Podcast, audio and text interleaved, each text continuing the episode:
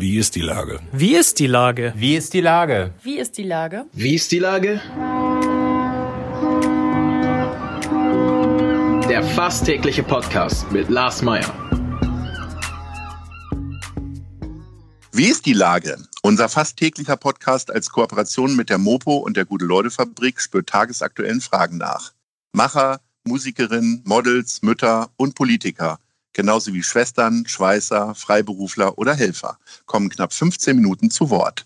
Die Auswahl ist rein subjektiv, aber immer spannend und überraschend. Mein Name ist Lars Meyer und ich rufe fast täglich gute Leute an. Unser Partner, der das diese Woche möglich macht, ist das Panini-Album Team Hamburg. Jetzt stickern, helfen und gewinnen zugunsten von Mensch Hamburg. Herzlichen Dank. Heute befrage ich den Schauspieler Peter Lohmeier. Ahoi, Peter. Ahoi, Lars. Lieber Peter, ähm, du bist gerade in Hamburgs größter Sammelaktion auch zu sammeln und machst hoffentlich auch aktiv mit. Es ist, handelt sich um das Panini-Album Team Hamburg von Alexander Böker und Oliver Wurm und auch von zugunsten von Mensch Hamburg für die Hamburger Kultur. Wie viel Sammeltrieb steckt in dir persönlich? Äh, sehr viel. Also ich, äh, wenn ich hier mal aufräumen würde in meiner Wohnung, äh, müsste ich 80 Prozent eigentlich wegschmeißen, aber ich liebe natürlich 100 Prozent und deshalb schmeiße ich nichts weg und das ist ganz schwierig mit Sammeln. Also und, und Sammeln, äh, also ich habe früher mal das Aral, äh, weiß nicht, ob Leute sich noch erinnern können, das ist eine andere Generation vielleicht, oder es äh, gab so Aral-Münzen von mhm. Fußballern und dann gab es auch von Shell gab es das auch mal und dann, äh, das war noch mit richtigen Münzen und dann gab es die Klebealben ich glaube, weiß nicht, ob ich das von 1970 noch habe. Da muss ich jetzt auch mal um die Ecke gucken. Da war ich acht Jahre alt. Da fängt das eigentlich spätestens an mit dem Sammeln. Und seitdem äh, habe ich mal, mal ab und zu mal ein Jahr weggelassen. Also wenn mal so eine WM war, die mich nicht so interessiert hat oder so. Und äh, aber ich habe viel, viel Panini gesammelt, doch, ja auch diese äh, Hanuta und äh, Duplo-Dinger. Also mir sieht man das ja an, dass ich die immer gesammelt habe. Äh, dir ja eher nicht. Nee, nee, nee. Ich bin da, da bin ich schon äh, auf Bio gewesen, deshalb habe ich das äh, boykottiert.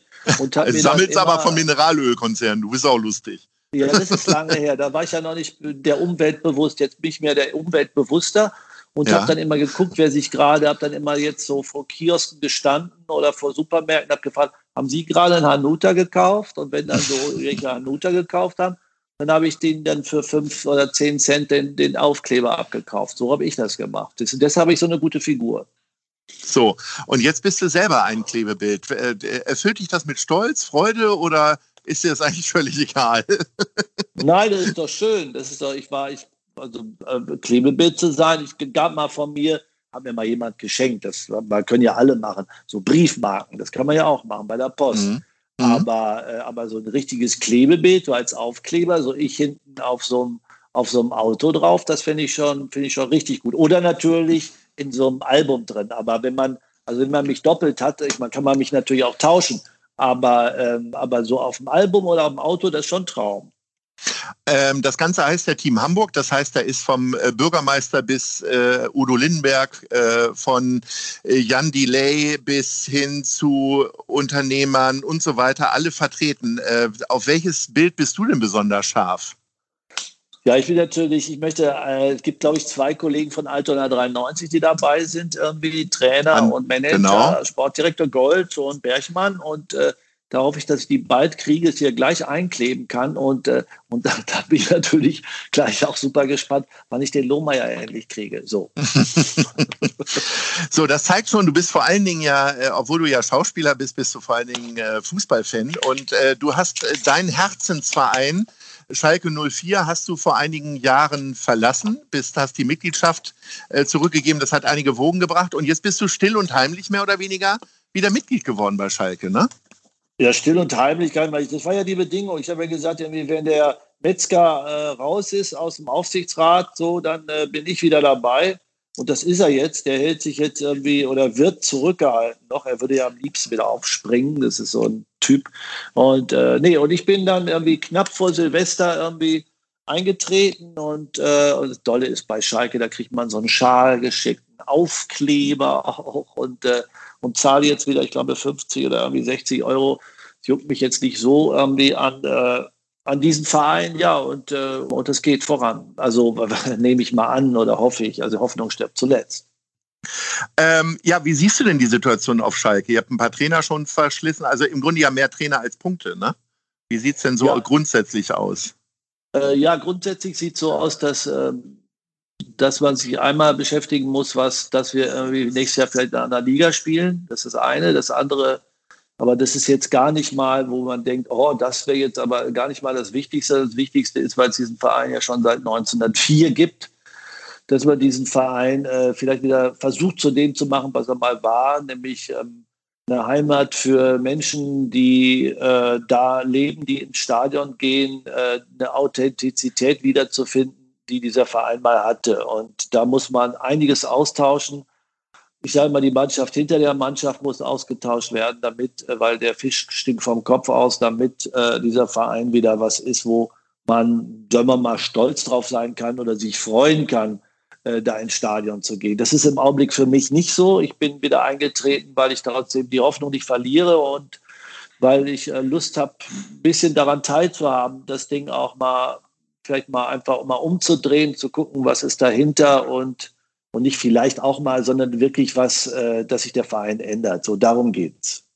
Wie guckst du Schalke denn hier in Hamburg in normalen Zeiten? Eher zu Hause über Sky oder guckst du nur den Ticker oder abends noch äh, die Sportschau samstags abends oder gehst du, gibt es eine Schalke-Kneipe hier irgendwie, wo du unter Gleichgesinnten Fußball guckst oder wie machst du das? Äh, gab es mal, aber die war, die war illegal. Ähm, gibt doch irgendwo eine, äh, aber, aber ich, nee, ich gucke das zu Hause, am liebsten habe ich meistens Ruhe oder wenn ich, äh, ist aber jetzt auch schon eine Weile her, äh, fahre ich auch mal runter und, und gucke mir das da live an oder eben Auswärtsspiele. Deshalb hoffe ich ja immer, dass St. Pauli oder der HSV irgendwie einer von den beiden zumindest dann nochmal in die erste Liga kommt, damit man Schalke hier sehen kann im Stadion. Andererseits ist es jetzt so, wenn Schalke absteigen sollte, dann sollte der HSV und St. Pauli auch ruhig unten bleiben.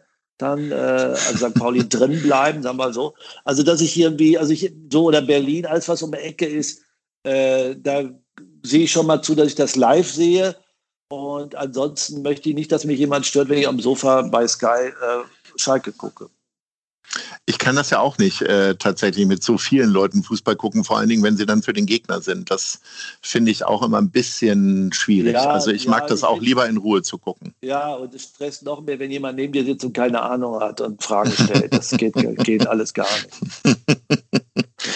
Sag mal, ähm, ich habe ja schon gesagt, äh, du bist ja äh, bekannt als Schauspieler, aber in, äh, vor allen Dingen im Theaterbereich ist ja nun gerade komplett Essig. Filme werden irgendwie spärlich gedreht. Äh, machst du eigentlich so Fingerübungen wie ein äh, Pianist oder ich habe neulich mit Kevin Fehling gesprochen, der probiert gerade Rezepte aus. Also äh, rezitierst du jetzt die Buddenbrocks rauf und runter, einfach so als Fingerübung oder wie, wie übst du deinen Beruf gerade aus?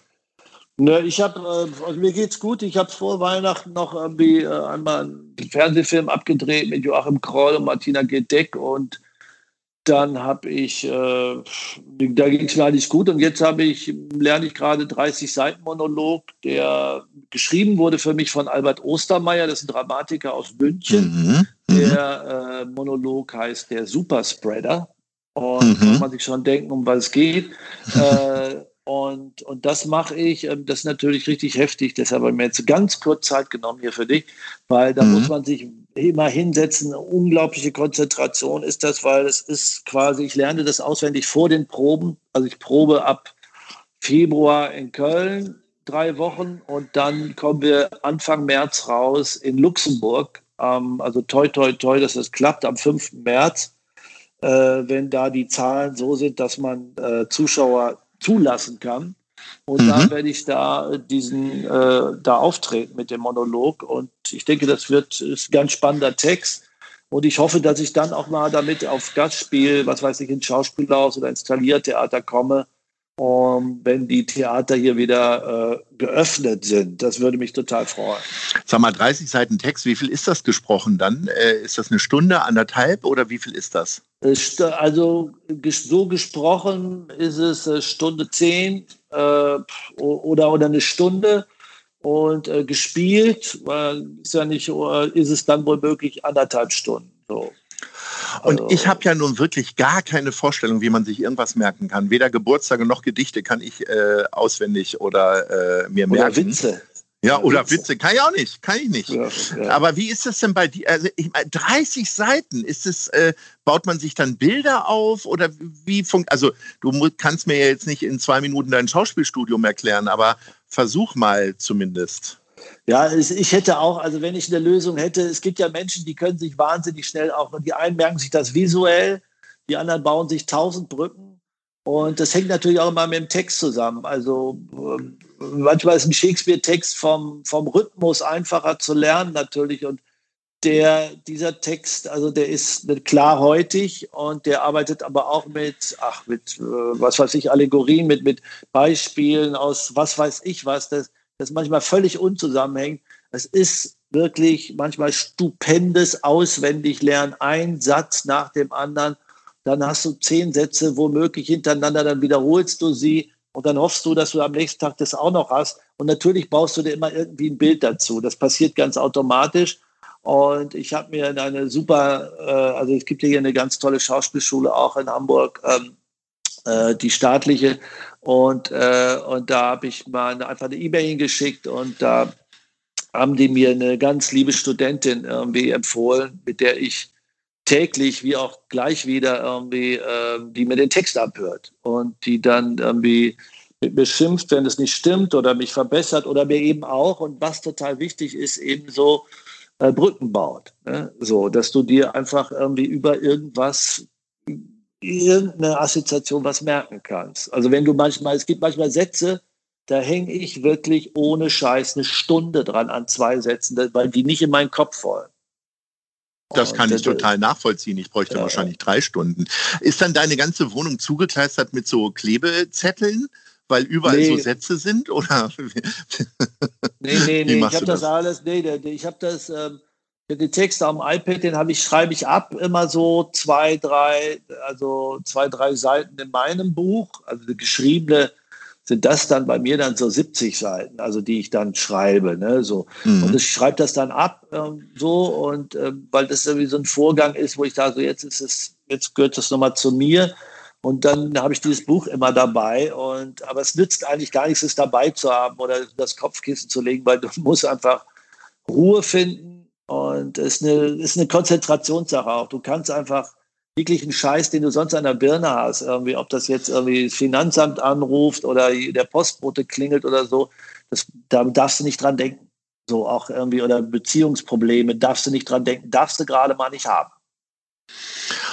Also das heißt, du hast jetzt noch äh, gut fünf Wochen Zeit. Äh, Valentinstag wird schon sehenden Auges von deiner Seite aus vergessen und Freunde in deinem Handy, die im Februar Geburtstag haben, werden auch keine SMS kriegen.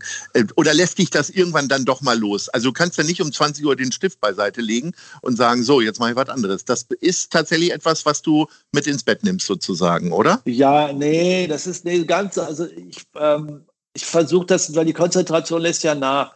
Ali ist bei mir so um ab 18 Uhr Schicht. Das heißt irgendwie, ich muss den Tag ausnutzen. Und, äh, und wäre schön, wenn ich noch so viel Zeit hätte, wie du jetzt gesagt hast. Ich habe jetzt irgendwie, also bis Ende Januar, also nicht oh. mehr so lange, ja. muss ich jetzt äh, nee. das drin ja. haben, weil mhm. ich dann probe. Und sobald du auf der Bühne stehst und probst, nützt dir das nichts. Wir haben keine Soufflöse oder so. Dann nützt dir das nichts, wenn da jemand, auch selbst wenn wir eine hätten, das reinredet oder so sondern es muss in mir drin sein. So. Das heißt, ich habe jetzt noch wirklich, ich muss jeden Tag irgendwie wirklich, äh, äh, also solange die Konzentration reicht, manchmal reicht sie sowieso nur für drei Stunden. Mhm. Ich meine, ich habe ja noch ein bisschen was anderes auch noch zu tun. Beschäftigst du dich denn auch mit einer möglichen Absage? Weil ich glaube, da wäre das Frustpotenzial sehr, sehr hoch, wenn du jetzt 30 Seiten hier reingeknallt hast und äh, du kannst dann nicht auf der Bühne stehen und zeigen, was du kannst, oder? Also auf jeden Fall, ich habe keine Lust, das online zu machen. Mhm. Aber ähm, ähm, sollte es die Absage geben, dann werde ich das, also der, also der, also in zwei Jahren ist er wahrscheinlich veraltet, der Text, aber ähm, dann behalte ich mir den, den, ich werde das aufführen, dann sehe ich überhaupt kein Problem drin.